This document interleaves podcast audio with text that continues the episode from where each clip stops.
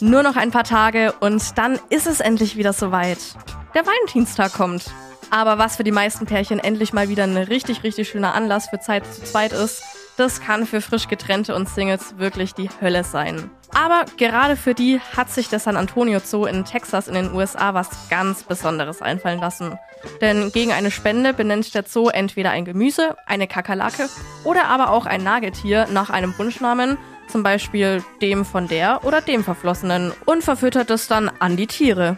Dazu gibt's dann auch noch eine digitale Karte zum Download als Bestätigung oder optional sogar eine Karte, die an den Namensgeber gesendet wird, um ihn oder sie darüber zu informieren, dass ein Gemüse, eine Kakerlake oder ein Nagetier nach ihm oder ihr im San Antonio Zoo benannt wurde.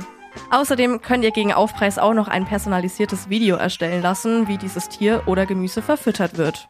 Also, falls ihr am Valentinstag besonders rachsüchtig sein solltet, dann lasst es den San Antonio Zoo wissen und schickt eurem oder eurer Ex eine Glückwunschkarte, dass er oder sie als Kakerlake verfüttert worden ist. Und damit habe ich aber auch auf jeden Fall wieder was gelernt, was mir ewig im Kopf bleiben wird, anstatt dem Ort, an dem ich meinen Geldbeutel abgelegt habe.